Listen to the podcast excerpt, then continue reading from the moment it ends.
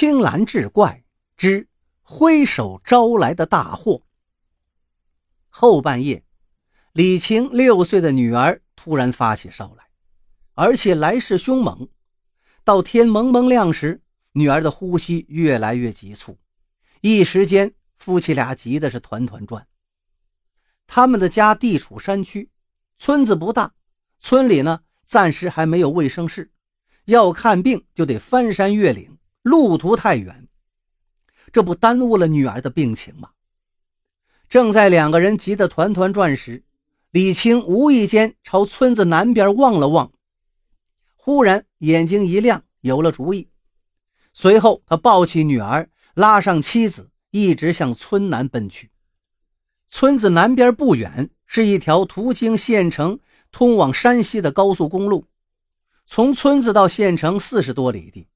搭上汽车，二十分钟左右就能到达。李青决定拦一辆过往的汽车，带女儿去县医院就诊。高速公路两侧本来是被铁丝防护网隔开的，可是由于一些村民出行图省事儿，就在村子南口把防护网扒开了一道口子。李青夫妇钻过铁丝网，到高速公路时已经是黎明了。此时。天色阴沉，细雨蒙蒙，能见度很差。李青把怀里抱着的女儿交给妻子，让妻子站在路边，自己准备拦车。一会儿的功夫，一辆汽车开着大灯疾驶而来，李青赶忙挥舞着手拦截。正在高速行驶的汽车司机猛然发现前方不远处有个人影，赶紧打一把方向盘向一侧避让。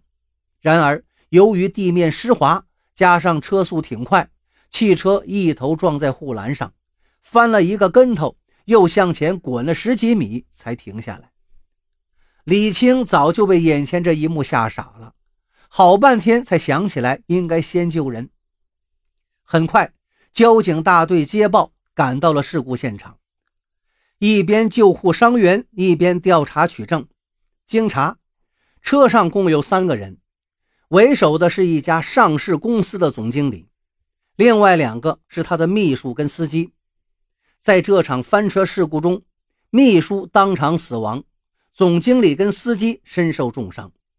事后，交警部门出具了交通事故认定书，认定李青违法进入高速公路，挥手拦截行驶中的车辆，造成一死二伤的重大交通事故，应负事故主要责任。随即，李青以涉嫌交通肇事罪被公安机关依法逮捕，继而检察机关提起了公诉。庭审时，被害人家属提出了刑事附带民事赔偿诉讼，要求李青和高速公路有限责任公司一起承担赔偿责任。基于这起事故造成一死二伤的严重后果，最终法院判处李青三年有期徒刑。并承担百分之七十的赔偿责任。另外，考虑到高速公路有限责任公司未及时修复破裂的隔离网的义务存在一定过错，故而承担百分之三十的赔偿责任。消息传开，村民们对李青被判刑十分不满。他们认为，李青虽然不该进入高速公路，但是那个口子不是他扒开的。而且平时村民们大都是这样拦车的，这种事情并非首例。况且他又是在女儿发病的特殊情况下才进入高速公路的，事故发生后又积极抢救伤员。更重要的是，李青自己没有开车，只是对着车辆挥了挥手，车是司机自己不小心开翻的。李青不应该判刑，更不应该判成交通肇事罪。他们认为这是欺负农村人。李青当时也觉得委屈，他决定向市中院提出上诉，要求改判。就在李青和村民们满怀希望地等待着中院能够改变一审判决的时候，中院的二审判决书下来了，结果却是维持原判。